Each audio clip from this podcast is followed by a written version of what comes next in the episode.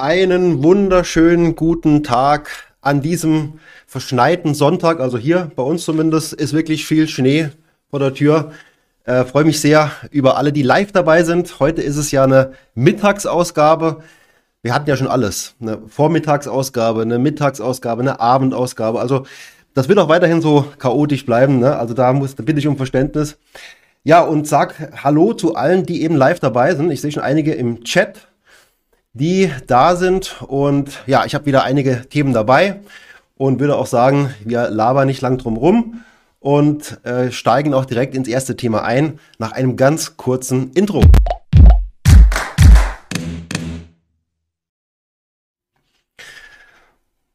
So, dann äh, ich hoffe, dass alles funktioniert. Wenn irgendwas nicht funktioniert, irgendwas euch seltsam vorkommt, der Ton irgendwie sich komisch anhört, das Bild schlecht ist, äh, einfach in den Chat schreiben. Den habe ich wie immer äh, schön im Auge.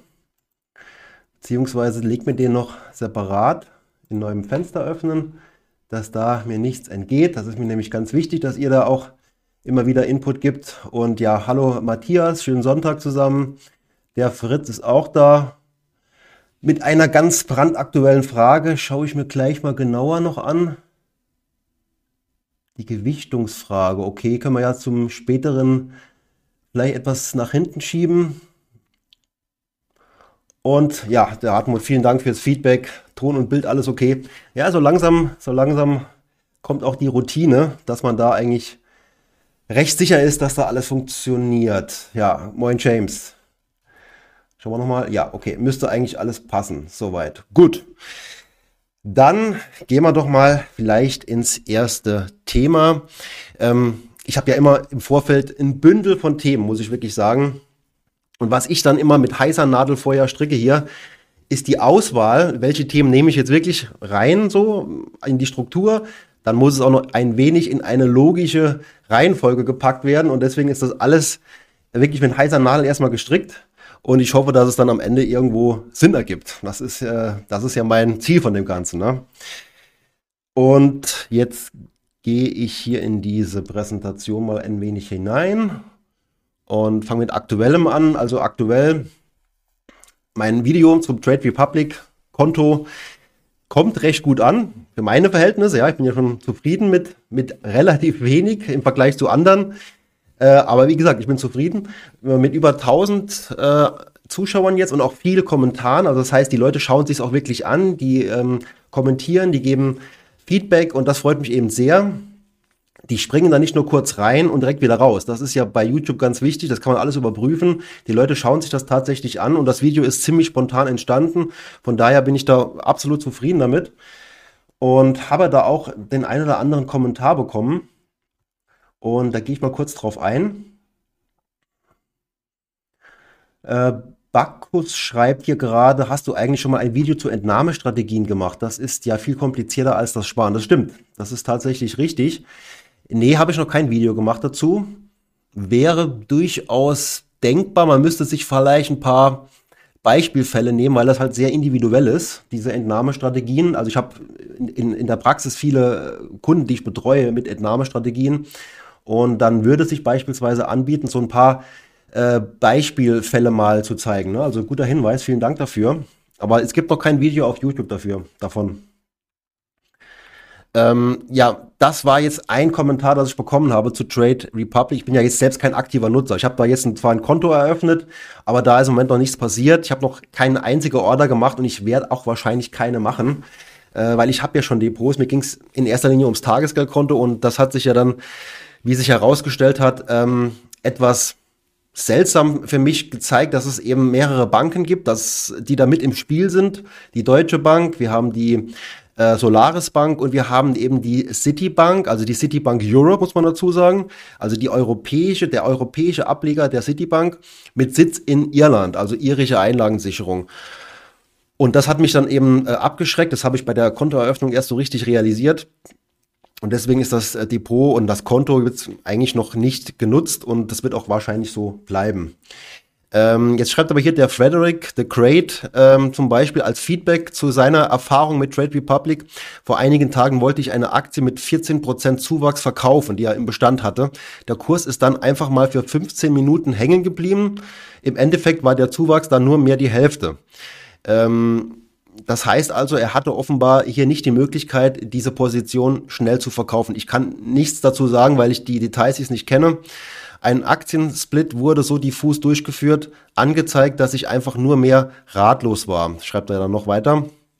Das Denkwürdigste war allerdings eine Aufstockung von 3500 Euro am Depot. Also er meint wahrscheinlich einen Zuwachs um 3500 Euro, ohne dass es nennenswerte Kursbewegungen gegeben hat. Nach 20 Minuten waren die 3500 wieder weg. Sowas macht stutzig. Äh, er, er stellt sich die Frage, ob das ganze System, das Programm friktionsfrei, also ohne irgendwelche Probleme läuft. Ähm, das, ist, das ist jetzt was, was man in der Erfahrung vielleicht ähm, äh, sehen kann, wenn man damit eben arbeitet. Ähm, für mich ist das größte Problem, dass es eben nur diesen einen Börsenplatz gibt und nicht mehrere Börsenplätze. Und da ist man eben auf diesen einen Börsenplatz, der noch nicht mal reguliert ist, ist man dann eben angewiesen. Das hat mich äh, da grundsätzlich gestört. Und was mir an der Sache grundsätzlich nicht gefallen hat, ist eben diese Unsicherheit, jetzt in Bezug auf das Tagesgeldkonto, wo mein Geld am Ende landet. Es könnte ja jetzt, ähm, es könnte bei einer Bank mit deutscher Einlagensicherung landen oder eben auch bei der Bank mit irischer Einlagensicherung. Und genau die Frage habe ich gestellt, musste da auch nochmal nachhaken, weil die Frage mir im ersten Moment nicht beantwortet wurde. Dann hat es relativ lang gedauert und jetzt kommt die, jetzt kommt die aktuellste Antwort, die mich immer noch nicht ganz zufriedenstellt. Da schreiben die, du kannst jederzeit in der App nachsehen, auf welchem Konto dein Cash-Guthaben geführt wird. Das stimmt. Ich habe nachgesehen, bei mir wird es geführt bei der Citibank mit irischer Einlagensicherung. Falls sich das Konto, ich bin jetzt hier unten, falls sich das Konto auf, äh, auf dem dein Cash-Guthaben geführt wird, wechselt, erhältst du eine E-Mail sowie eine Benachrichtigung in deiner App. Okay, immerhin, das ist ja schön, dass ich das erfahre dann. Der Wechsel des Kontos ist weder von dir noch von unserer Seite möglich, da es sich um einen automatisierten Prozess handelt. So, also ich verstehe das so, weder ich kann das nochmal ändern, aber auch Trade Republic kann das nicht ändern. Die Frage ist jetzt, wer kann es denn ändern? Können es eventuell die Banken, die ja tatsächlich das ganze Prozedere im Hintergrund durchführen, können die das denn ändern? Offenbar schon. Und das war jetzt noch meine Anschlussfrage. Also ich, ich nerv die wahrscheinlich schon etwas, äh, wo ich eben gesagt habe, ja, und wie kann es jetzt dazu kommen, dass es dass es da eben passiert, weil möglich ist es offenbar ja schon, weil es ja da oben steht, falls sich das Konto da mit dem Cashguthaben, wenn, falls sich das wechselt, ja, also es muss ja dann doch irgendwo möglich sein. Äh, Fritz schreibt jetzt mit dem Weltredakteur, ja gut, das, das ist ja vielen jetzt nicht bekannt, ne, dass da ein Thema im Moment recherchiert wird, äh, zu, zu ähm, ja nicht unbedingt zu Entnahmesparplänen, sondern eher zu äh, Vermögensmanagement im Alter. Da gibt es offenbar im Moment jemand, der recherchiert zu dem Thema. Wurde da auch angefragt dazu, habe auch so meinen Senf dazu abgegeben. Und kann gut sein, dass da auch demnächst bald ein Artikel erscheint zu dem Thema. Von daher, das würde ich auf jeden Fall aufgreifen, so, sobald es soweit ist. Problem ist immer in Deutschland, Leute zu finden, die offen über ihre eigenen Vermögensverhältnisse berichten, ja, also öffentlich, das ist total schwierig, weil jeder das Thema so ein bisschen für sich behält immer. Also Vermögen oder über Geld zu reden, ist nicht so wirklich ähm, in in Deutschland. Da gibt es einen Artikel aus den USA. Ich muss mal schauen, ob ich den vielleicht noch finde. Den verlinke ich dann gerne wo äh, viele ältere äh, Menschen über ihre Situation ganz offen mit, mit Namen, mit, mit Bild äh, berichtet haben, wie viel Geld sie dann eben angespart haben und wie sie jetzt das Geld für sich so nach und nach verzehren. Ne? Das war sehr interessant, aber es war eben amerikanisch, auf amerikanische Verhältnisse. Für Deutsche wäre es auch mal interessant, aber es gibt eben wenige, die das äh, sich zutrauen, darüber zu reden öffentlich. Matthias schreibt, ich nutze Trade Republic zwar nur für Buy- und Hold-ETFs, super, aber es ist gut zu wissen, um das Zinsangebot besser einschätzen zu können. Ja, finde ich auch. Ja, also es gibt auch viele, die sagen, ist doch Quatsch, ist doch Blödsinn. Einlagensicherung ist Einlagensicherung. Sehe ich komplett anders. Ne? Also ich habe da auch vielleicht schon einiges miterlebt, Finanzkrise und so weiter, äh, wo ich sage, nee, nee, das sind schon wichtige Unterschiede im Moment, im Moment noch. Das wird sich in Zukunft wahrscheinlich auch nochmal ändern, weil Europa das so eigentlich nicht will. Die wollen eigentlich das alles vereinheitlichen. Derzeit ist es aber noch nicht so. Und ich würde mich, ich würde definitiv keine größere Summe dahin überweisen, wenn ich nicht genau weiß, wie es mit der, mit der Einlagensicherung am Ende geregelt. Bacchus schreibt, ich habe gehört, dass die versuchen, bei jeder Bank ein Drittel der Einlagen liegen zu haben. Daher könnte es zu, zum Kontowechsel kommen, wenn die das anpassen wollen. Ja, genau, das sehe ich ähnlich. Ich habe auch die BaFin, also Bundesaufsichtsamt für Finanzdienstleistungen, mal angeschrieben. Aber es ist halt eine Behörde, ne? da geht es nicht ganz so schnell und die haben wohl auch nur anderes zu tun wie das, gehe ich mal stark von aus. Äh, aber ich habe da leider noch keine Antwort dazu bekommen, weil so genau weiß ich tatsächlich auch nicht, wie das geht, wer jetzt diese Gelder dann hält, ob die auch so im Hintergrund mal hin und her geschoben werden können. Davon mal abgesehen, diese 2% können sehr schnell wieder weg sein. Ich habe da noch was dabei, wo mir grundsätzlich besser gefällt, ähm, wo aber auch Nachteile sind. Also es gibt überall Vor- und Nachteile. Matthias schreibt da noch, ist eben schwierig mit Zinsen, marktüblichen Zinsen zu werben, wenn der Markt dann eher Irland ist statt Deutschland. Ja, wobei, wie gesagt, da wird es bei vielen mittlerweile auch nicht mehr ganz so große Probleme geben, weil die dann eben, weil die eben, sagen, ja, ist doch egal. Aber wir hatten mal eine wunderbare Bank äh, in Island, wenn das jemand noch weiß. Äh, Finanzkrise, wie gesagt, ne? Island, die hatten mal auch auf dem Tagesgeldkonto ich glaube, 5% und in Deutschland gab es ja nur 4,5% damals. Das war ja dann viel besser in Island. Ne? Und plötzlich, wenn man sich einloggen wollte, kam da so ein schöner Display. Ja, im Moment ist leider das Einloggen nicht mehr möglich, äh, weil die Bank eben in Schieflage geraten ist durch die Finanzkrise. Und dann, ja, wusste man eben, man hat da irgendwo Geld in Island liegen, aber man kommt eben nicht dran im Moment. Kein gutes Gefühl.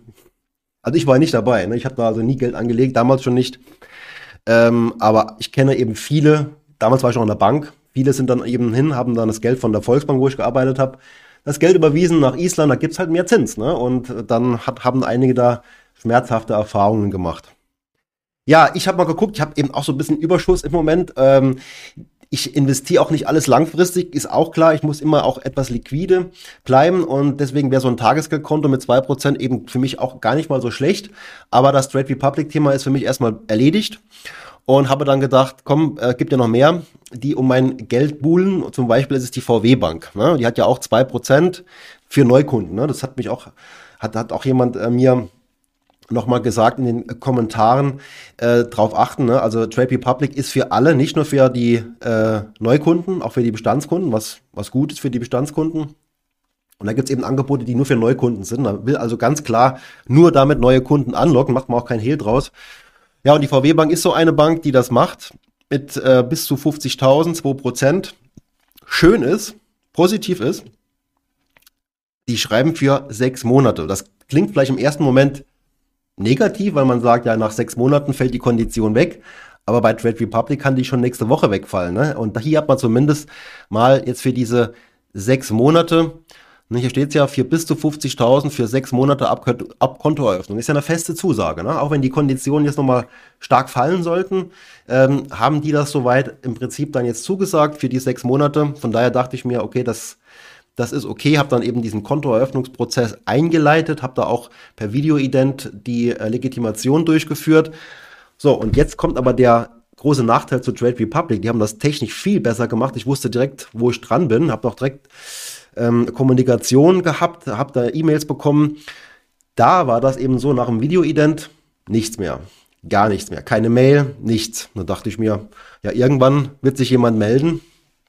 Und erst viele Tage später kam dann dieses Schreiben hier, äh, dass eben das Konto eröffnet wäre und eine IBAN, auf die ich jetzt Geld überweisen kann. Ne? Jetzt könnte ich ja hingehen, 50.000 auf die IBAN da überweisen.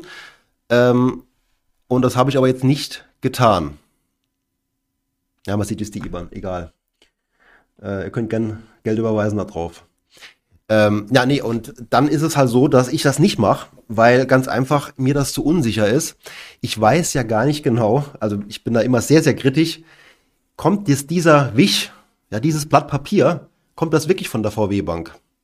Na, das könnte ja auch wenn man jetzt mal ganz kritisch ist, könnte ja irgendein Trojaner auf meinem Rechner gesehen haben, ich habe dann ein Tagesgeldkonto eröffnet und jetzt schickt mir irgendjemand aus kriminellen Kreisen ein Schreiben, ja, hier, du hast ja, du hast ja dieses Konto eröffnet, überweis mal das Geld. Das reicht mir nicht. Ich will auf jeden Fall noch die irgendwelche Online-Zugangsdaten bekommen von denen. Bis heute nichts passiert. Dachte ich mir, ruf mal auf dem, auf der Hotline an von denen Und da ist das passiert, was man immer wieder erlebt und es wird immer schlimmer, finde ich. Hab da angerufen, wollte nur wissen, ist das Konto jetzt wirklich eröffnet? Bin ich jetzt da Kunde, praktisch so eine doppelte Absicherung? Ähm, wollte mir die Kontonummer bestätigen lassen. Aber wie es so ist mit Hotlines, das ist äh, mittlerweile, glaube ich, fast überall so. Willkommen bei Volkswagen Financial Services. Aufgrund eines hohen Arbeitsaufkommens kann sich die Bearbeitung Ihres Anliegens um bis zu zwei Wochen verzögern. Eine höfliche Bitte noch. Sie helfen uns sehr, wenn Sie bis dahin von weiteren Anfragen zum Bearbeitungsstand absehen. Wir beantworten alle Kundenanfragen der Reihe nach und kommen unaufgefordert auf Sie zu. Haben Sie darüber hinaus noch Fragen, bleiben Sie bitte in der Leitung. Der nächste freie Mitarbeiter ist für Sie da. Die Volkswagen Bank GmbH möchte Ihnen immer den besten Service bieten. Ja, so war das, ne? Also bitte, ne, lieber Kunde, nervt uns nicht. Ja, wir haben, wir haben eine Menge zu tun. Es dauert mindestens 14 Tage, bis wir uns nochmal melden.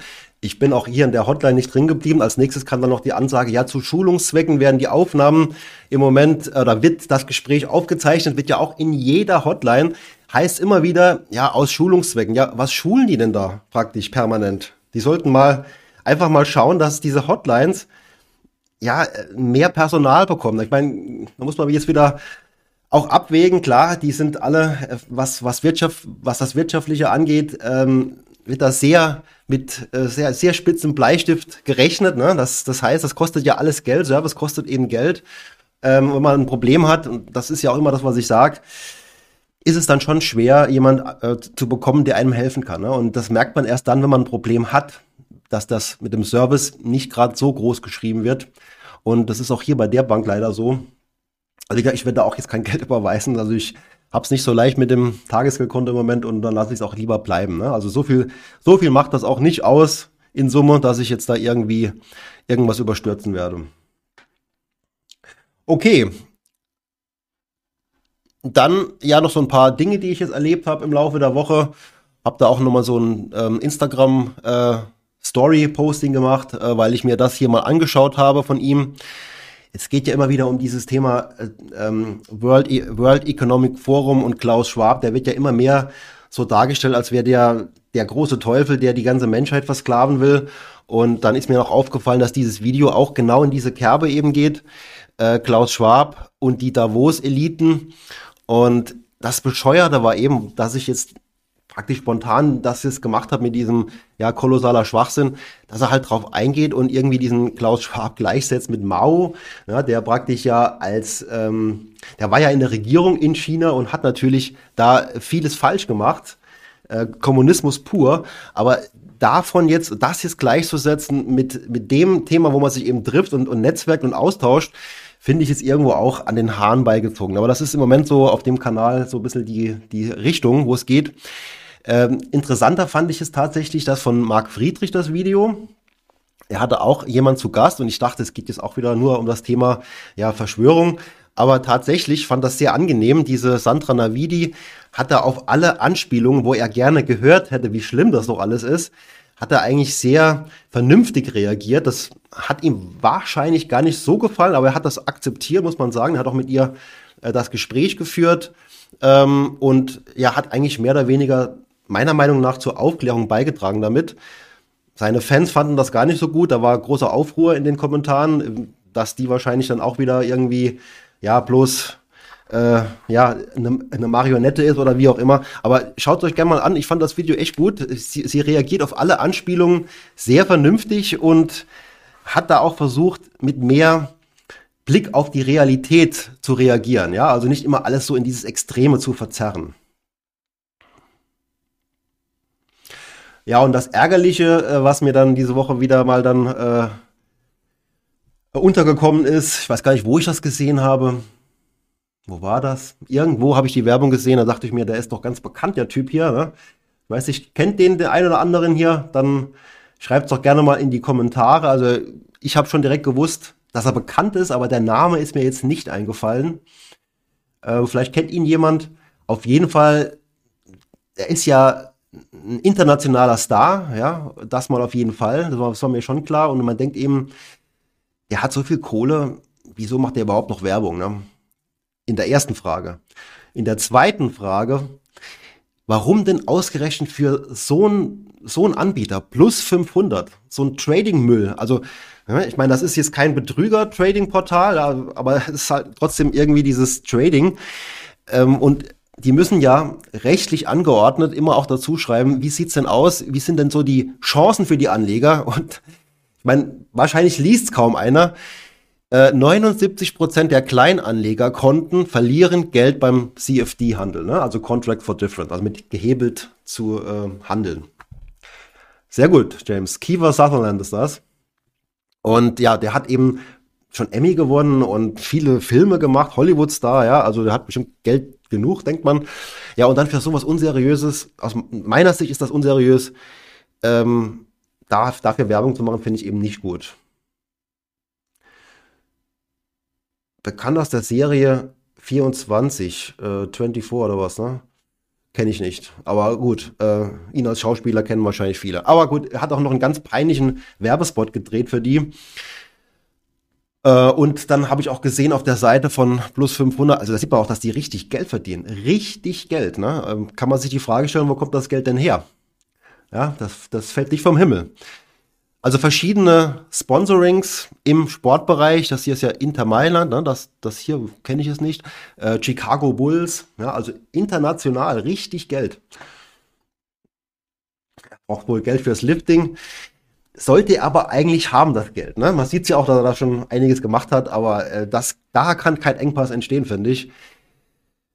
Aber es gab es auch schon in der Vergangenheit, dass Sportstars äh, Werbung für diese Plattform gemacht haben. Bei ihm kann man dann schon eher davon ausgehen, dass er das Geld gebraucht hat und wahrscheinlich genommen hat, was da so alles verfügbar war. Ähm, hat vielleicht was draus gelernt. Also ist eine, das ist eine alte Werbung, ne? Das macht er aktuell nicht, um Gottes Willen. Das war eine ältere Werbung, aber das fand ich auch schon total bedenklich, weil am Ende ist es halt so, die Leute ähm, haben vielleicht Bedenken und denken, na, das ist nicht so ganz 100% das Richtige für mich. Und dann sehen sie so jemanden, wo sie auch vielleicht bewundern, wo sie auch mal vielleicht Fan waren und denken dann plötzlich, ah nee, dann ist es dann doch irgendwie seriöser, ne? weil der macht ja Werbung dafür, also kann ich es ruhig mal machen für mich. Ne? Und dann rutscht man eben da so rein und das ist teilweise wirklich schlimm, was da passiert dann. Aber nicht nur äh, er hier, sondern auch ein aktueller, der ja aktuell auch ähm, wieder viele Schlagzeilen macht beim FC Bayern, äh, ein wichtiges Amt begleitet, hat ja auch seinen Namen hergegeben oder gibt ihn immer noch her für äh, Sportwettenanbieter, was ja fast die gleiche, die gleiche Show ist. Ne? Also Sportwettenanbieter oder eben dieses Trading, dieser Trading-Kram oder Krypto, das ist alles die, die gleiche Casino-Sache, finde ich, wo man eben eigentlich, wenn man die Verantwortung übernehmen will für seinen eigenen Namen und auch was man damit anfängt, wo man eigentlich nicht tun sollte. Übrigens hat er auch in einem Podcast, wo ich mir angehört hatte vor kurzem, ist er gefragt worden, warum er eigentlich, wo er doch so viel auf sein Image gibt, für sowas Werbung macht und er hat sich wirklich also phänomenal daraus geredet. Ähm, klar, ich meine, die, die Frage hat er wohl auch erwartet irgendwo, aber er hat sich da rausgeredet, äh, wo ich gedacht habe, okay, ja gut, naja, irgendwie so, ja, dann, dann, dann dürfte man auch nicht für Schokolade Werbung machen, weil Schokolade ja auch nicht gesund ist, ne? Also schwachsinnig, ne? Eigentlich sollte jedem klar sein, dass das für viele ein Problem ist, da in diese Sportwetten-Geschichte reinzurutschen. Glücksspielsucht gibt's ja nicht nur, äh, gibt's ja nicht nur sehr selten, sondern ist ja recht stark verbreitet. Ja, ja, das ist Boris Becker gewesen, ne? Das hier ist Oliver Kahn. So, und da, genau, da habe ich dann eben, äh, wie war das das jetzt nochmal gewesen? Ich habe dann auch mit diesem Trading, habe ich immer so ein bisschen Blick für und hatte dann auf Instagram, weil ich mich dafür interessiere, auch mal hier und da was anklicke, äh, plötzlich einige Follower und also neue Follower, die aus dem Trading-Bereich kommen. Äh, und er hier, Markus Schulz, äh, gibt's noch in, also es, es gibt ein Konto von dem, wo äh, echt ist. Das hier ist so ein kopiertes Konto. Das ist gar nicht dieser Markus Schulz. Ne? Dieser Original Markus Schulz, naja, ist auch nicht jetzt, sagen wir mal so, der ähm, empfehlenswerteste Experte, finde ich. Äh, aber das hier ist praktisch jetzt ein kopierter Account, also kein echter Account. Und dann, ähm, weil ich dem gefolgt bin, um den ein bisschen zu beobachten, hat plötzlich ein kopierter Account von ihm, ist er mir gefolgt und schreibt mich auf Instagram an. Ja, hallo, wie geht es dir? Und ich könnte ja jetzt denken, der, der, wo mich da anschreibt, ist der originale Markus Schulz. Der hat also in, auf seinem echten Konto auch viel mehr Follower. Weiß gar nicht wie viel, 20, 30.000. So, und der hat halt nur 750 Follower, aber der Name ist halt schon sehr ähnlich geschrieben. Das findet man ja permanent, das ist ja nichts Neues. Und ich habe mich mal ein bisschen drauf eingelassen, ja, zu Recherchezwecken und habe dann eben mal zurückgeschrieben, ja gut und dir, ne? Mir geht es gut, schreibt er. Ich habe mich gefragt, ob sie offen für Investitionsmöglichkeiten sind, ne? Wenn der sich die Mühe gemacht hätte, mal auf mein Profil zu schauen bei Instagram, hätte er wahrscheinlich sofort gemerkt, äh, den spreche ich besser nicht an, ne? Da steht ja sogar was von Verbraucherschutz mit drin. Also da hätte er eigentlich sofort merken müssen, nee, äh, aber die Mühe machen die sich nicht. Das wird da praktisch, da wird jeder angeschrieben, der irgendwo den Anschein erweckt, er könnte sich fürs Trading interessieren. Und da wird nicht lang geguckt, sondern das ist Massengeschäft. Ne? Und dann habe ich ein bisschen mit ihm geredet, ne, um was geht es überhaupt? Und dann schreibt er, so funktioniert es im Grunde. Sie investieren einen bestimmten Geldbetrag, dann erhalten Sie einen bestimmten Prozentsatz. Der Prozentsatz ist nicht festgelegt und hängt direkt davon ab, wie lange Sie investieren. Im Durchschnitt, der Tagesgewinn liegt bei über 98 Prozent am Tag. Ne? Der wöchentliche Gewinn liegt bei über 1250 Prozent. Klingt doch gut. Ne? Wenn Sie zum Beispiel 300 Dollar investieren, und da geht's immer los mit 300 Dollar, also mit 250 Dollar, mit 300 Dollar, ist ja ein Betrag, wo man noch vielleicht, vielleicht bereit wäre zu investieren, auch wenn man skeptisch ist. Also kommt auch vor tatsächlich. Ähm, ja, und dann hat man ja die Möglichkeit, das hier zu verzehnfachen in einer Woche. Ne? Und dann geht bei einigen so ein bisschen die Fantasie los. Was könnte ich mit dem Geld so alles anfangen? Ne? Über 3000 Euro dann in einer Woche ja, okay, das ist das Psychologische an der Kiste. Und am Ende war es dann eben so, er hat mich dann in eine Signalgruppe gelockt. Signal ist ja dieses Messenger, dieser Messenger, wo ich reinkommen sollte und dann kann er mir mehr Dinge dann dazu sagen, wie es weitergeht. Habe mich ja, hab dann so gemacht, als wäre ich daran interessiert. Ja, und dann hat er mir irgendwann, also diesem Signal, also das ist praktisch so ein kleines Experiment, es läuft ja noch. Ne? Also ich glaube kaum, dass er das jetzt hier sieht. Glaube ich jetzt kaum. Falls doch, wäre blöd, aber glaube ich jetzt nicht.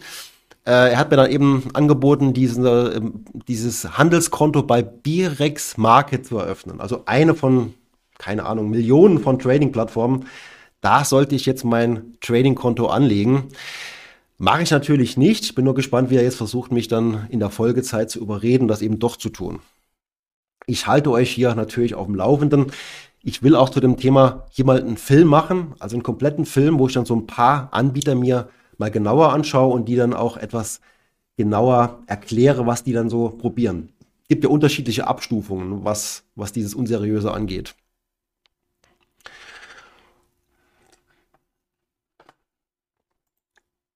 So, steht die Verbindung? Scheint gut zu sein, ja. Okay. Investment-Check, da habe ich wieder was dabei für euch. Äh, zunächst mal so ein paar äh, Eindrücke, die ich jetzt gewinnen konnte. Ich, ich nutze ja diese Readly-App. Ich weiß nicht, ob die, ob die jemand kennt. Also Readly bietet ja immer so ein Sammelsurium von Magazinen und wenn man mal irgendwie die Zeit hat äh, und das Tablet in der Hand hält, kann man dann über Readly eben verschiedene ähm, Zeitschriften lesen. Es sind auch einige Wirtschaftszeitschriften dabei. Keine, die jetzt wirklich so 100% empfehlenswert ist. Äh, Euro am Sonntag ne, zum Beispiel oder Euro dieses Monatsheft. Äh, Börse, also verschiedene Börsenhefte gibt's da noch. Auch ein, ein Kryptomagazin, was ich ab und zu mal ganz gern lese. Naja, jedenfalls auch die Bild-Zeitung und die Bild am Sonntag. Und da blätter ich auch mal gern durch, vor allen Dingen, wenn man sich nicht so sehr konzentrieren muss, weil das liest man ja auch ohne Konzentration.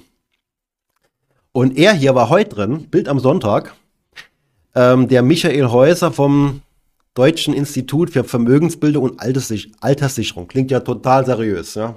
Institut. Total seriös. Und sein Rat, unter anderem, wenn Sie noch keine Kapitallebensversicherung haben, schließen Sie eine ab. Das rät er hier tatsächlich. Achten Sie dabei auf die laufende Verzinsung. In der konventionellen Variante sind inzwischen wieder über zweieinhalb Prozent drin. Also jeder, der sich in dem Bereich auskennt, wird da eben laut auflachen, ne? weil das kompletter Blödsinn ist. Ähm, es, es soll mir bitte mal die Police schicken, wo tatsächlich 2,25, Achtung, Rendite garantiert sind. Ja, wir reden von Rendite, also von Nachkostenrendite. Gibt ja auch noch Kosten, ne? Gibt auch noch Kosten. Aber das äh, hat der Herr Häuser hier jetzt nicht erwähnt, hätte auch die Leute etwas verunsichern können. Ne? Und das Problem, wo ich es hier eben sehe, ist, Bild am Sonntag richtet sich ja an eine große Leserschaft, die ja wahrscheinlich jetzt, ja, einfach mal jetzt vermutet von mir, in finanzieller Bildung nicht so weit ist und vielleicht auf die Idee kommt, hm, dann machen wir das doch mal. Ne? Also er hat da noch mehr geschrieben dazu. Und dieses Institut für Vermögensbildung und Alterssicherung, wenn man sich das mal, das mal anschaut im Internet, wird man dann eben auch sehen, dass da viele äh, Anbieter dahinter stehen auch, ne? also aus der Versicherungsbranche. Also deswegen ist das überhaupt nicht neutral und unabhängig, sondern eben, es ist letztlich eine Interessenvertretung. Ne? Und genauso klingt das hier auch. Namensänderung schreibt hier und 50% Kosten. Ja, also Kosten sind auf jeden Fall mit dabei. Ja, wie gesagt, diese Policen kann man sich, wenn man sich ein Angebot mal geben lässt, kann man ja mal schauen, was zahle ich rein, was kriege ich am Ende garantiert raus und wie hoch ist die Rendite. So, und da wird es nicht wenige geben. Da sind wir im Minusbereich. Ne? Klar, die kalkulieren dann noch irgendwas mit Überschüssen. Aber kann man vergessen, ne? wenn man sich die Überschuss diese Überschusskalkulation der Vergangenheit anschaut, wird man merken, dass man darauf lieber nichts gibt. Ne? Und im aktuellen Umfeld, Versicherer leiden ohne Ende. Ja, die haben im eigenen Bestand viele Anleihen drin, die wahrscheinlich alle sehr stark gefallen sind in letzter Zeit. Und müssen noch Altverträge bedienen. Ne? Also da sind einige Anbieter dabei, die müssen nicht wenig von dem, was sie einnehmen, an Altverträge weiterreichen, um deren Garantierendite zu gewährleisten. Ne? Also absolut nicht sowas machen, äh, auch wenn er von irgendeinem Institut der Alterssicherung kommt. Immer da genauer hinschauen. Und jetzt kommen wir zu dem Thema äh, Euro-Heft. Also da habe ich auch jetzt was gelesen. Ich weiß nicht, also es ist immer so, klar, die Anbieter äh, versuchen eben auch ihre Interessen über diese Magazine ähm, weiterzureichen, indem sie eben ganz einfach wirtschaftlich Anzeigen schalten und so weiter und dann auch vielleicht irgendwo Meinung etwas naja, die, die Meinung etwas beeinflussen können. Nur eine Vermutung jetzt. Hier schreibt nämlich die Euro, Euro meint, die Riester-Skepsis ist weitgehend unbegründet. Ja, die ist sehr wohl begründet. Für Sparer stehen die Chancen gut, beim Riestern erheblich mehr herauszubekommen, als sie einzahlen. Also auch da müsste man wieder im Detail halt schauen, es gibt ja solche und solche Verträge. Aber der Engpass ist ja bei den meisten Riester-Verträgen die Auszahlphase. Klar, in der Einzahlphase habe ich teilweise echt gute äh, Zulagen. Ich zahle so und so viel ein und bekomme so und so viel Zulagen. Das ist schon gut. Also diese Zulagenquote ist dann schon super. Ne? Die Ansparphase kann super gut sein. Aber es muss immer so sein, dass am Ende ja auch die Auszahlphase kommt und dann kommt der Rentenfaktor ins Spiel. Und der rechnet eben dann um, wie viel Rente bekomme ich jetzt. Ich muss ja die Rente nehmen. Und dann kann man mal nachsteuern, ausrechnen, wie alt ich werden muss, bis ich jetzt mein eingezahltes Kapital wieder drin habe. Wenn es 80, 85 wäre, wäre das echt schon super. Das wäre dann echt schon super. Meistens ist es mehr. Und wenn man die statistische Lebenserwartung sieht, naja, ist es halt dann doch eine größere Wette auf ein langes Leben. Und ob das die meisten mehr rausbekommen, als sie einbezahlt haben, jetzt wage ich mal zu bezweifeln. Äh, genau, und zu dem Thema auch die Uni-Profi-Rente. Ne? Da habe ich auch jetzt noch was ähm, dabei, wo ich mir sage, das zeigt eigentlich schön, das Riester-Konzept funktioniert so nicht und die Anbieter sehen es auch irgendwo ähnlich und verweisen immer wieder auf die Garantie, die die jetzt leisten müssen. Ne? So, ich habe auch immer gesagt, die Garantie ist wahrscheinlich der Knackpunkt. Ja? Wenn man die rausnimmt, die Garantie, können die Anbieter auch wieder etwas freier agieren. Ne? Naja, aber das ist leider nur die halbe Wahrheit, denn äh, ich habe mich da auch belehren lassen. Die Anbieter würden das zu großen Teil dafür nutzen, die Kosten auch entsprechend zu erhöhen, weil dann könnte man auch sagen, ja, jetzt ist ja so, die Garantie ist ja auch mit Kosten. Und wenn man das aufweicht, könnte die Kosten eben dazu führen, dass ja noch weniger Geld rauskommt am Schluss.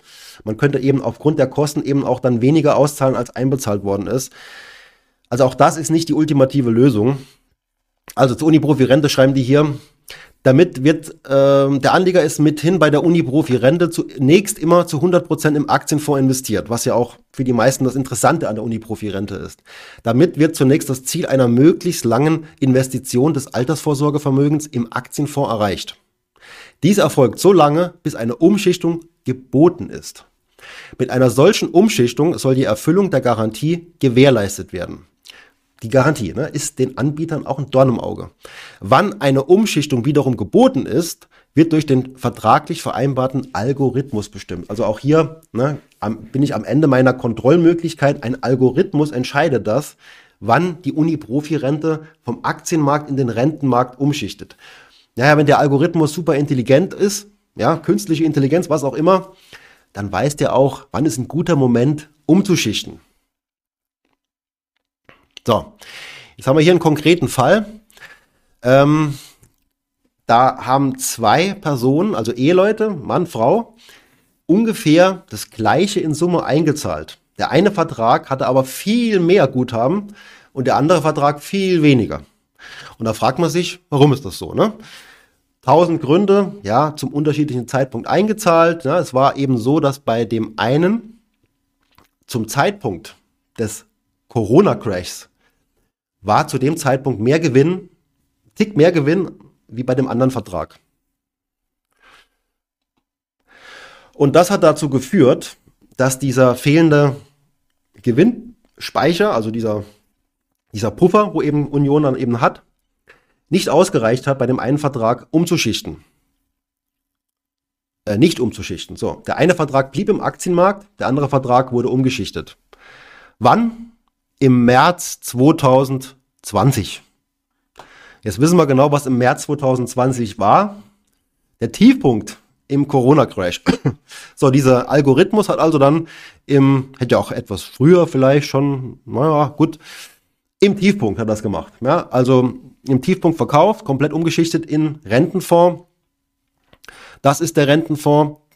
Die sogenannte Sicherheitskomponente Uniprofi-Rente, der Uniprofi-Rente, der Uni-Euro-Renter. Und hier sieht man auch schon, der ist auch extrem abgestürzt. Also hier ist er irgendwo gekauft worden ne? und dann hat er hier natürlich durch diesen Zinsanstieg extrem stark verloren, aber auch hier auf längere Zeiträume betrachtet, fünf Jahre, drei Jahre, ein Jahr, immer unter Wasser und in dem Fonds bleibt man jetzt halt drin. Ne? Am Ende muss die Union eben nichts dann draufzahlen, großartig viel, aber es ist auch wenig angespart worden, sodass die, dass die Riester-Rente halt äh, entsprechend dürftig ausfällt. Hey Mirko. Da noch eine Frage bekommen, kurz vor, der, vor dem Livestream, deswegen habe ich mich da in aller Schnelle da jetzt eingearbeitet. Ähm, wenn du magst, kannst du dir heute mal den A1T8GD anschauen. Ja, äh, den habe ich äh, bei uns ins Renterdepot getan, sozusagen als kleine vierteljährliche Rentenerhöhung. Ähm, ist für mich ein No-Brainer. Kaufen, ewig im Depot lassen, Dividende kassieren. Jetzt kurz noch im Chat, der Thomas schreibt, da, das habe ich mit dem Riester Fondssparplan bei Fair leider auch durch, nur dass die ins Cash gegangen sind. Ganz richtig, ja. Ähm, das ist bei denen genau das gleiche Problem. Das war auch noch ein Anbieter, wo ich gesagt habe, okay, naja, immerhin, ne, man kann mit relativ günstigen Fonds die Aktienmärkte damit abbilden und man hat ein Lebenszyklusmodell. Das heißt, das war eine echt fiese Nummer bei denen. Eigentlich hatten die einen ganz klaren Plan die wussten genau, bei Fair jetzt, wie die nach und nach umschichten in Renten. Weil ich habe Verständnis dafür, dass die natürlich die Aktienquote nach und nach reduzieren. ist ja auch richtig so.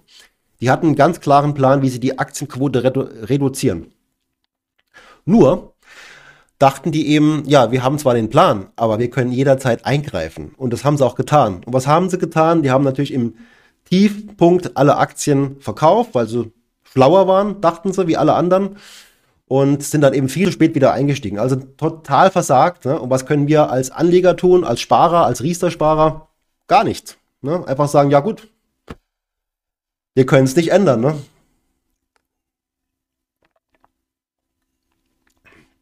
Also ich bin der Meinung, aktuell, Riester ist eine Riesenbaustelle und ich kann auch den Namen nicht mehr hören.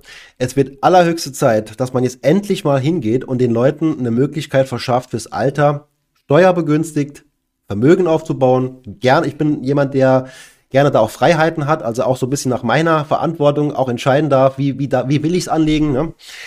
Aber steuerbegünstigt, weil es eben für die Altersvorsorge gedacht ist, ist dringend notwendig. Aber da kommt ja im Moment auch nichts Brauchbares rum. Ne? Und von daher, ähm, ja, wird das so ein bisschen, wir, wir schleppen das Thema mit uns herum. Das Problem der Altersvorsorge rückt ja auch immer näher für viele und es wird ein Problem, also definitiv. Von daher, die Hütte brennt, ne? Die Hütte brennt lichterloh. und es ist noch keine Lösung da. Was da im Moment angedacht ist, ist ja auch nur so, man doktert ein bisschen rum.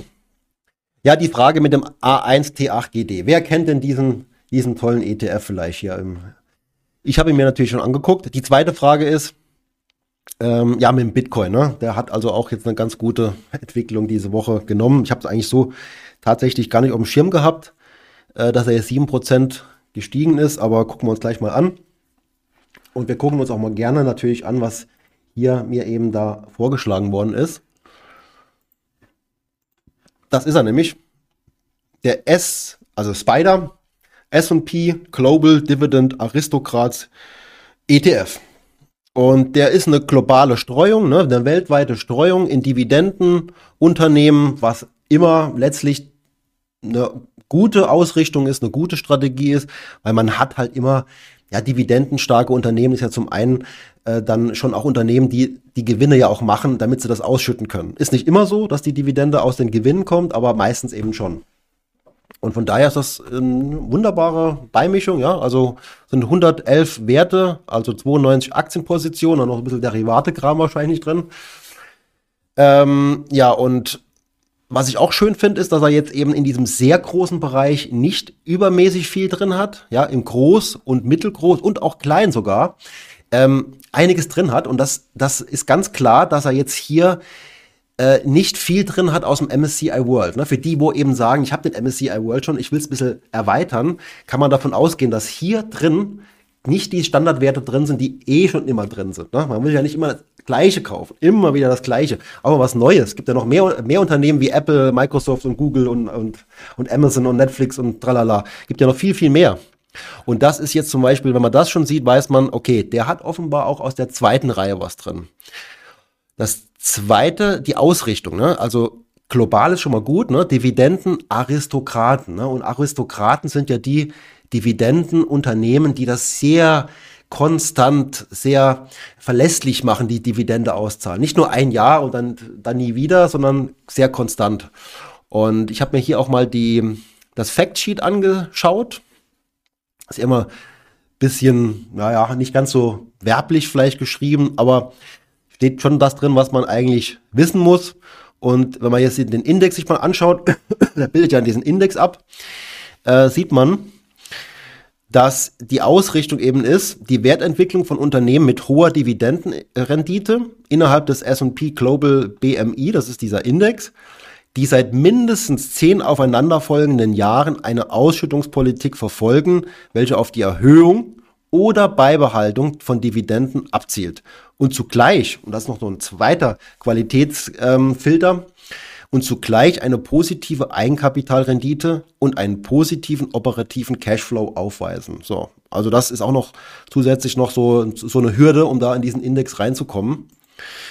Ich habe mir sogar mal äh, genauer angeschaut, was drin ist. Also wenn man jetzt sich die Jahresberichte anschaut oder die Halbjahresberichte, findet man auch, was da drin ist. Und ich habe einfach mal geschaut, jetzt hier aus dem europäischen Bereich, was haben die da jetzt drin? Äh, also vor allen Dingen Energas, ne, 1,2 Prozent Gewichtung aus Europa. Uh, ansonsten eher so kleinere Positionen. Das, wie, also wie gesagt, das sind nicht diese typischen, ne, wo man so kennt. Aber offenbar alles Aristokraten eben. Logischerweise eben auch das meiste aus dem Dollarbereich, aus dem ähm, US-Bereich. Fritz schreibt, findest du die zugehörige, findest du die zugehörige Dividendenrendite? Ja klar, die finde ich. Weil sie ja hier irgendwo steht. Moment. Ausschüttungen, was haben wir? 4,2 Prozent. Ähm, wie schüttet der aus? Offenbar nur einmal, ne? Schüttet der aus. Und jetzt ist die für 2023 noch nicht ausgeschüttet. Also das sind wir jetzt im Moment, geht man von 4,2 Prozent Ausschüttungsrendite aus. Aber nicht nur auf die Ausschüttungsrendite schauen, am besten immer den Chart inklusive Ausschüttung. Da hat man eben die Performance, ne? also die Wertentwicklung und die die Ausschüttung, weil beides spielt ja eine Rolle. Ne? Wenn der Wert immer fällt, aber schön Dividende zahlt, habe ich ja summa summarum vielleicht auch nichts gewonnen. Ne? Das heißt immer beides zusammen sich anschauen. Und das wäre jetzt zum Beispiel das hier. Und wenn jetzt jemand hingeht und sagt, ja, ich gucke mal, wie der MSCI World im Vergleich abgeschnitten hat, kann ich schon mal gleich sagen, die Zeit der Value-Werte war jetzt in der Vergangenheit nicht so ideal. Also es war jetzt in der Vergangenheit nicht die Zeit der Value-Werte, eher der Wachstumswerte. So dass man jetzt in der Rückschau, gibt auch diesen typischen Rückschaufehler, wenn man sagt, ja, es war in der Vergangenheit aber so, also bleibt es auch immer so. Der Rückschaufehler wäre jetzt hier zu sagen, ja, äh, der MSCI World ist doch viel besser, ne? Da lief doch viel besser, wenn man jetzt auf die lange Sicht guckt. aber wenn man jetzt wieder mal auf die Zukunft schaut, und vielleicht denkt, ja, diese Wachstumsgeschichte ist vielleicht jetzt, naja, erstmal nicht mal ganz so präsent, Geld wird wieder teurer, ist wieder Qualität gefragt, ist man mit dem vor gut aufgestellt. Und das sieht man auch, wenn man jetzt dann das laufende Jahr betrachtet. Naja, gut, da ist nicht ganz so extrem. Wenn man jetzt ein Jahr sich betrachtet, da liegt der, der Spider im Plus, während der MSCI World da noch mit minus 5% im Minus ist. Ja, also da sieht man jetzt gerade jetzt auf ein Jahressicht, weil der ist eben besser. Aber letztendlich ist das ja alles äh, nie klar, wie es in Zukunft weitergeht. Es soll ja auch nicht unbedingt jetzt so das äh, Basisinvestment sein, sondern eher so vielleicht eine Beimischung. Bei der Allokation sieht man auch schön, ne, wenn man nochmal die Top 10 sich anschaut, das sind nicht die typischen Titel, die man so hat. Ne? Und das finde ich gut. So, ah ja, vierteljährliche Ausschüttung. Okay, das ist ja auch gut. Ne? Da hat man jetzt äh, alle Vierteljahr, darf man sich davon was gönnen zum Beispiel, wenn man es aufs Konto dann bekommt, ist ja wahrscheinlich ausschütten davor. Äh, ja, ist ausschütten. Das heißt, ja, geht halt raus aus dem Bestand, ne? Die, die Ausschüttung. Kann man jetzt gut oder schlecht finden. Der Matthias schreibt dann noch, ich finde bei Dividendenrendite vor immer schwierig abzuschätzen, ob die Performance nicht schlechter ist als Gesamtmarkt.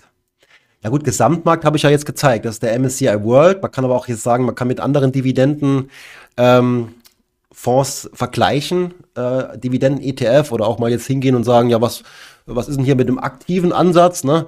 Äh, sagen wir mal den, wie heißt da, äh, Dividenden Top, äh, Top Dividende, die DWS Top Dividende, so Klassiker, der gemanagt ist. Schauen wir uns vielleicht das mal auf drei Jahressicht an. DWS Top Dividende ist der rote. Ja gut, ne? also da geht jetzt jeder von der DWS natürlich hin und zeigt euch den Drei-Jahres-Chart und sagt, hier, unser Manager, ne? Unser Manager. Aber es kann schon mal sein, ne? Der DWS Top Dividende ist ja kein totaler Versager. Auf Einjahressicht ist der auch besser. Wir Fünfjahressicht auch, ne? Also ich habe ja auch mal ein Video gemacht bei YouTube, wo ich den DWS Top Dividende mir vorgenommen habe. Habe da ja auch ein paar alternative ETFs gezeigt. Äh, da gab es schon bessere, aber ich habe damals auch schon gesagt, der DWS Top Dividende ist jetzt kein totaler Versager, sondern hat jetzt in vielen Marktphasen, wie man jetzt hier sieht, in vielen Zeiträumen besser performt. Ne? Er kostet ja auch mehr, ne? Das ist ja immer der, dann der große Unterschied. Marco Tonti schreibt, steht oben, ja, genau, vierteljährlich. Matthias könnte an den Branchen liegen und auch daran, dass die Präferenz der Anleger für regelmäßige Dividenden eingepreist ist. Äh, okay. Hartmut, der Vorschütt alle drei Monate aus. Okay, hast du ja nochmal jetzt hier nochmal klargestellt. Also vierteljährliche Ausschüttung, Geld geht halt raus. Haben wir das hier auch mit drin? Kurs inklusive Ausschüttung? War, glaube ich, nicht drin, ne? Also hier ist ganz wichtig, ne? Kurs inklusive Ausschüttung. Das ist natürlich eine wesentliche Komponente. Jetzt sieht es mal ganz so krass aus. Ein Jahr, aber der, gut, der Top-Dividende, ne? wie gesagt, der hat, also der ist ein Flaggschiff für die DWS, der ist auch in vielen Versicherungen drin und es ist kein Loserfonds. Namensänderung schreibt, auch wenn die Performance etwas schlechter ist, braucht man trotzdem Ausschütter um den Freibetrag. Ja, okay, okay. Ihr wollt den Freibetrag noch mitnehmen, ne, jedes Jahr, der geht dann sonst verloren, das ist vollkommen richtig. Man müsste dann so diszipliniert sein und dann die Ausschüttung vielleicht sogar wieder anlegen, ne, für diesen, für diesen Effekt dann nochmal äh, mitzunehmen, dass man eben investiert bleibt und das Geld eben nicht ausgibt. Aber das kann jeder so machen, wie er will. Ich habe auch Verständnis dafür, wenn jemand sich belohnen will. Es gibt viele, ne, die dann sagen, ja, ich, ich bekomme eine Belohnung dafür, dass ich mein Geld so investiere. Und mit der Belohnung da mache ich was Schönes dann. Ne? Dann gehe ich mal essen oder was auch immer. Und man darf ja auch mal mit seinem Geld was anfangen. Man darf ja auch mal leben mit dem Geld. Ne? Also wollen wir ja jetzt nicht zu streng sein. Rainer schreibt, beinhaltet der Chart zum Top-Dividende die Kosten? Ja, ja, der beinhaltet die Kosten. Das ist immer nach BVI-Methode. Das heißt, das wäre ja fies, wenn man die einfach mal rauslassen würde. Da ist schon der, sind schon die laufenden Kosten mit drin, aber nicht der Ausgabeaufschlag. Ne? Das heißt, der Ausgabeaufschlag, den man einmalig vielleicht zahlt oder auch vielleicht monatlich sogar, der ist nicht drin. Weil den kann man sich ja auch sparen. Ne? Also der DBS-Top-Dividende könnte auch über die Börse kaufen ohne Ausgabeaufschlag, braucht ihr keine Bank für. Ähm, und man hat eben logischerweise hier halt die höheren laufenden Kosten, aber die sind da in dem Chart schon mit drin. James schreibt, würden Sie diesen bevorzugen oder Ihren Favorit? Ich habe keinen Favorit. Ja, ich habe keinen äh, A0F5UH. Was ist das jetzt nochmal für einer? Favorit heißt, dass ich immer sage, der ist der Richtige, sondern es vielleicht zu einem Zeitpunkt war das jetzt einer, wo ich gesagt habe, der ist ganz gut. Ah ja, genau, das ist der iShares Stocks Global Select Dividend 100. Boah. Ähm, das kommt jetzt ein bisschen drauf an, äh, wie das eigene Portfolio. Deswegen, es gibt keine Pauschalempfehlung, ne, wo ich jetzt sage, das ist jetzt der bessere. Der, das ist das sind die 100 größten, also das ist auch so ein bisschen nach Marktkapitalisierung, die 100 größten dividendenstarken Unternehmen Europa, äh, der, der Welt. Der ist auch gut, ja, aber es kann eben sein, dass der bei einigen Portfolien zu Doppelungen fühlt, führt, weil er eben jetzt zum Beispiel hier mehr die Großen drin hat. Ne? Das haben wir ja eben auch gesehen. Bei dem anderen waren ja eher so die mittelgroßen und kleinen noch mit drin, die fehlen hier komplett. Das heißt immer die Frage, was hat man schon im Bestand und wie will man es vielleicht jetzt erweitern, beziehungsweise auch was die Volatilität, also die Schwankung angeht, glaube ich, dass der ja auch nicht schlecht ist, aber eventuell eben dann ähm, auch gut ist, klar, aber eventuell eben dann dazu führt, dass es eben ein paar Doppelungen im, im Portfolio gibt. Jetzt können wir natürlich auch mal noch hingehen, also obwohl das jetzt gar nicht so viel bringt, einfach mal zu schauen, welcher war denn jetzt ähm, besser. A1 T8GD hatte der. A1 T8GD. da haben wir ne. Sind eben nicht die gleichen Werte drin, ne? muss man ganz klar sagen. Mal fünf Jahre, war gut, aber man hat ja relativ ähnliche Performance. Da ist der Stocks Dividend 100 ein Tick besser auf fünf Jahre. Ja, 4%. Aber Rückschaufehler, ne? Also wir, wir schauen uns jetzt gerade die Zeit an, die ja eh schlecht war für diese Value-Werte, alles Value, sodass man eben hier auch nochmal sagen muss, was jetzt kommt in Zukunft, hat ja mit der Vergangenheit erstmal nichts zu tun. Okay, ihr Lieben, gehen wir noch hier thematisch etwas weiter, auch zum Thema Bitcoin. Ja, da wollte ich auch eigentlich hier noch diesen, weil ich bin ja kein Krypto-Fan, das wissen ja, glaube ich, einige schon, äh, aber im Moment läuft bei denen wieder gut wenn man jetzt mal schaut, ich habe jetzt hier den Markt für Kryptowährungen aufgerufen, habe mal sortiert nach äh, monatlicher Performance. Also jetzt ein Monat ist ja auch nicht viel. Da ist so eine Währung wie Solana, Cardano, Cosmos, Avalanche, also ne, ich keine Ahnung, also die Marktkapitalisierung, hier sieht man ja hier, ist auch nicht riesig. Hier ist eigentlich der größte Brocken hier drin, im, was an Geld da reingeflossen ist oder was da jetzt im Moment als Geldwert repräsentiert wird, ist ja Bitcoin natürlich äh, der größte Brocken und da haben wir im Moment auf Monatssicht 36 Prozent. Das ist Wahnsinn, ne? Also Monatsperformance von 36 Prozent hat man am Aktienmarkt ja auch nicht äh, sehr oft, sondern ist ja eher selten. Aber äh, ja, wo kommt's her? Ne? Ich habe dann auch mal überlegt, kann ja keiner so wirklich sagen, wo kommt's Geld her? Wenn man jetzt böswillig wäre, würde man sagen, ja, es fließt eben viel neues Geld in dieses böswillig, ne? Schneeballsystem, weil am Ende ist es ja tatsächlich ja nur eine Folge von Kauf und Verkauf, wo der Kurs steht. Sonst ist ja nicht wirklich Substanz da. Auch das kann man jetzt wieder diskutieren. Äh, ich habe hier mal geschaut, bei OnVista kann man sich ja die Charts anschauen mit Volumen wenn was kommt. Hier. Äh, beziehungsweise hier mal als Beispiel aus dem Aktienbereich. Wir sehen jetzt hier den DAX auf eine Woche. Das ist eine Woche jetzt. Und ich habe hier jetzt angehakt Volumen. So, jetzt sehe ich also auch, wie viel Volumen wurde jetzt an dem jeweiligen Tag äh, gehandelt. Also wie viel Geld hat zu welchem Kurs geführt. Und wenn eben viel Volumen da ist, dann, ja, dann sieht man halt, warum vielleicht die ein oder andere Bewegung da war. Also ich weiß, ähm, wie stark war das Volumen zu dem Zeitpunkt, wie kam es zu dem Kurs. Ne? Wenn das Volumen halt sehr schwach ist, kann ich relativ leicht Kurse ja auch manipulieren. Im DAX ist das kaum möglich, weil da einfach zu viel äh, Geld unterwegs ist. Aber beim Bitcoin bin ich bei der, da nicht so wirklich sicher. Ne? Und deswegen schreibt ja auch hier äh, derjenige, wo diese Frage gestellt hat, könnte das mit Marktmanipulation zu tun haben?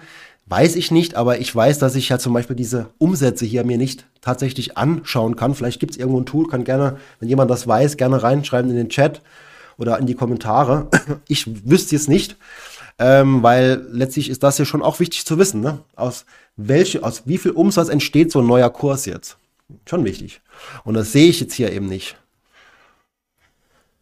Ja, und zu dem Thema ähm, eine schöne Auflistung habe ich hier auf Twitter gesehen. Äh, Krypto-Unternehmen, also haben ja mit der Kryptowährung erstmal nichts zu tun. Das sind einfach nur jetzt Kryptobörsen zum Beispiel, die 2022 und 2023 pleite gingen. Stehen jetzt zum Beispiel hier. Ne? Also groß war eben die FTX-Pleite. Und wir wissen nicht, was noch an Pleiten jetzt eventuell kommt. Deswegen ist es halt so, wer in Kryptos investiert, sollte sich viel Gedanken machen, wie er, das, wie er diese Kryptos auch offline in eigener Regie äh, aufbewahren. Geht ja, ne? Diese Code Wallets. Aber ist nicht so einfach und deswegen absolut nicht massenkompatibel das Ganze. Ja, Coinbase ist ja so eine Krypto-Plattform, relativ groß und bekannt, aber auch da gilt, die, die Kryptos sind nicht in eurer Gewalt, die liegen bei Coinbase. Und da ja in dem Bereich alles möglich ist, wenn da irgendwie die, wenn die, wenn die Coins wegkämen und plötzlich die Betreiber von Coinbase weg wären, äh, hätte man halt Pech. Ne? Da ist keine Regulierung dahinter, da ist kein Staat, keine Einlagensicherung, gar nichts. Deswegen auch bei Coinbase wäre die Frage, würdet ihr dort viel, viel Geld speichern? Also ich nicht. So, aber jetzt haben die eine Partnerschaft mit dem BVB. Also man sieht Krypto, Trading, ähm, Glücksspiel immer mehr im Sportbereich. Finde ich nicht gut. Tools und Tipps habe ich nichts dabei, weil da habe ich jetzt keine Idee gehabt. Wenn jemand irgendeine tolle, toller Link hat zu irgendeinem Tool oder irgendwelche ähm, Fundstücke im Netz, die wir uns mal anschauen sollten, gerne jetzt schreiben oder auch in die Kommentare. Ich lerne auch gerne, sehr gerne von anderen. Deswegen gibt es ja auch die Telegram-Gruppe, könnt da gerne mit reinkommen. Ist immer verlinkt unten. Äh, da kann man sich auch mal austauschen, sich gegenseitig Tipps geben. Und ich schreibe da auch mal was auf die Schnelle, mal ganz spontan rein. Und ich verkünde halt auch immer die Livestreams, weil die halt etwas unregelmäßig sind. Verkünde ich auf jeden Fall in der Telegram-Gruppe. Also wenn ihr wollt, seid herzlich willkommen. Kommt gerne rein. Ja, Ausblick. Ähm, hab letztendlich habe hab geplant, immer so einen Film auch einen, einen pro Woche zu machen. Also nicht den Livestream, noch zusätzlichen Film. Und da habe ich jetzt äh, die Idee, ich habe also verschiedene äh, Geldcoaches mir mal angeschaut. Ähm, das war einmal dieser Wittmann und dann noch so einen, der nennt sich äh, Cash Club. Und habe da so ein paar Erfahrungen gesammelt. Das würde ich gerne, gerne mal aufbereiten und präsentieren. Habe aber auch, auch noch andere Themen am Start. Äh, das habe ich auch schon länger mal angekündigt gehabt. VL-Fonds, da gibt es auch erstaunliche Möglichkeiten. Ne? Wenn Sie als VL-Anleger, also vermögenswirksame Leistungen, da gibt es die dollsten äh, Möglichkeiten. Also dazu vielleicht einen Film zu machen. Oder äh, was war noch die Idee gewesen? Ja, das Thema Riester oder Aktienrente ist ja auch im Moment sehr aktuell. Auch dazu könnte man mal was machen. Bin aber auch gerne oder bin immer offen auch für Vorschläge, äh, was da als nächstes kommt. Ach so, der eine Frage von Anfang, ja, Fritz, auch, ja, genau. Ähm, da muss ich mal hochscrollen. Was war das nochmal? Äh, mich interessiert wieder mal die Gewichtungsfrage in einem Portfolio nach BIP oder nach Marktkapitalisierung. Also nach BIP würde ich jetzt nicht unbedingt äh, machen. Äh, Nordamerika Marktkapitalisierung 63%, BIP 9, also ich würde das BIP ehrlich gesagt nicht, also Bruttoinlandsprodukt, als Maßstab nehmen. Das kann man machen, klar, ich meine, das ist alles möglich. Europa, die Marktkapitalisierung in Europa war 17 Prozent. Also das ist eigentlich schön. Ne? Marktkapitalisierung heißt ja der Wert der Unternehmen, die man kaufen kann. So, und 63 Prozent ist USA, Nordamerika, wie er, wie er hier schreibt, was ja auch wahrscheinlich stimmt. Ne? 63 Prozent. Das heißt, jedes weltweit strukturierte Portfolio, das passiv sein soll, muss 63 Prozent USA drin haben. 63 Prozent. Das ist nicht so viel dann. Das ist genau richtig. Europa mit nur 17 Prozent. Und davon ist Deutschland, keine Ahnung, 7, 8, 9 Prozent. Äh, Asien-Pazifisch, der Asien-Pazifische Raum 9 Prozent. Das heißt, wer Japan nicht drin hat, der vernachlässigt eben die, diesen, also diese Realität. wie gesagt, Bruttoinlandsprodukt sehe ich es nicht so als äh, Richtschnur. Und die Schwellenländer ja immerhin 11 Prozent, ne? also auch 11 Prozent Schwellenländer. Und da haben wir ja auch ein ganz anderes Wachstumspotenzial, eine ganz andere Wachstumsdynamik. Dafür aber auch in Krisenzeiten teilweise ja viel stärkere Schwankungen nach unten ne? bei, den, bei den Schwellenländern. Welche Gewichtung würdest du da aktuell bevorzugen? Würdest du die Gewichtung wegen der aktuellen Lage ändern? Nein, natürlich nicht. Ne?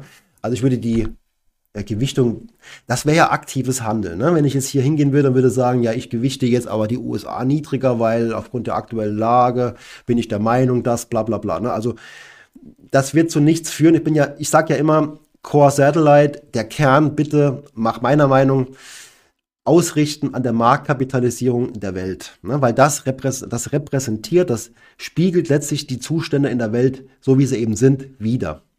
Das wäre erst dann falsch, wenn die Unternehmen allesamt falsch bewertet wären an der Börse, was ich ja nicht glaube. Ne? Wir haben ja hier ein, eine Markteffizienz, die Unternehmen sind markteffizient bewertet. Nach den aktuellen Informationen kann man sagen, so und so ist es. Und jeder, der mehr Informationen glaubt zu haben, der hätte in, hätte in Vor, der, der hätte einen Vorteil, hätte einen, könnte das nutzen für sich, aber man hat ja in aller Regel keine Informationen, die nicht die anderen auch haben. Ne? Das ist diese Effizienz. Aber rational sind die Märkte deswegen oder die einzelnen Werte nicht immer bewertet. Das heißt, es gibt immer wieder Über Überbewertungen. Tesla ist so ein typisches Beispiel. Ich meine, die kommen ja von ihrer Überbewertung langsam runter. Und äh, im Vergleich zu Volkswagen, die habe ich mir jetzt vor kurzem zufälligerweise mal angeschaut, die sind ja echt günstig bewertet. Ne? Volkswagen ist total günstig bewertet. Hohe Dividende. Ähm, aber der Markt glaubt, Tesla ist besser im Moment. Ich weiß nicht, wie die Marktkapitalisierung im Moment von Tesla im Vergleich zu Volkswagen aussieht. Ähm, keine Ahnung. Aber dafür gibt es fundamentale Kennzahlen, die eben dann äh, anzeigen, ja, hier und da könnte es vielleicht eine Übertreibung sein. Aber der Markt ist eben derzeit der Meinung. Und langfristig gesehen ist es besser, sich daran zu orientieren, wie immer zu glauben, man ist schlauer als der Markt. Deswegen ist die Marktkapitalisierung die Richtschnur für den Kern. Und wenn ich jetzt zu dem Kern Satelliten beimische, dann darf ich auch mal von der Marktmeinung abweichen, kann sagen, ich bin der Meinung, es ist aber so und so. Ja, und dann kann ich das äh, letztlich als aktives Element mit beimischen. Und wenn ich es nicht übertreibe damit, meiner Meinung nach sollte man es eben nicht übertreiben, dann kann da ja auch nichts großartig schiefgehen. Ne? Also jetzt im Sinne von, ich glaube an den Bitcoin, ich mische den jetzt mit 10% bei und am Ende des Jahres ist er futsch, gibt es keinen Bitcoin mehr, theoretisch möglich. Ja, okay, dann ist 10% von meinem Vermögen ist weg. Aber 90%, ist dann womöglich ja noch da, weil ich es ja dann eben entsprechend vernünftig angelegt habe. Ähm, ja, was haben wir da noch hier? Ähm, das Zigarrenvideo ist ein sehr guter Punkt. Hier ist meine Zigarre. Die habe ich jetzt hier äh, in Saarbrücken gekauft. Da gibt es nämlich einen Händler, der hat da so einen eigenen Vertrieb. Ich glaube noch Kuba oder Dominikanische Republik und bin kein Zigarrenraucher jetzt in dem Sinne, aber ich habe die halt gekauft für mein Video für Bernie Madoff und ich werde die, sobald mal draußen schönes Wetter ist, weil ich will mich raussetzen dafür, man, die hat ja doch viel, viel Rauchentwicklung, so eine Zigarre, werde ich die qualmen und berichten und vielleicht sogar ein kleines Video dazu machen. äh, danke James für die Erinnerung. Einer schreibt GTAA Top nach Faber fände ich auch spannend. Deine Meinung dazu zu erfahren. Das sagt mir jetzt erstmal nichts, ne? Vielleicht dann noch eine Erklärung dazu? Faber ist das Mark Faber oder was? Das ist doch auch so, so ein Guru, ne? James Bond, vermögenswirksame Leistungen, Video wäre top, ja. Also ich habe tatsächlich auch schon ein bisschen recherchiert dazu, deswegen habe ich ja schon gesagt, habe da so ein paar Erkenntnisse gewonnen, wo ich gesagt habe, hätte ich nicht gedacht, dass das möglich ist mit VL. Ähm, deswegen, ja, kann sein, dass ich das mir vornehme, ne? Das kann gut sein.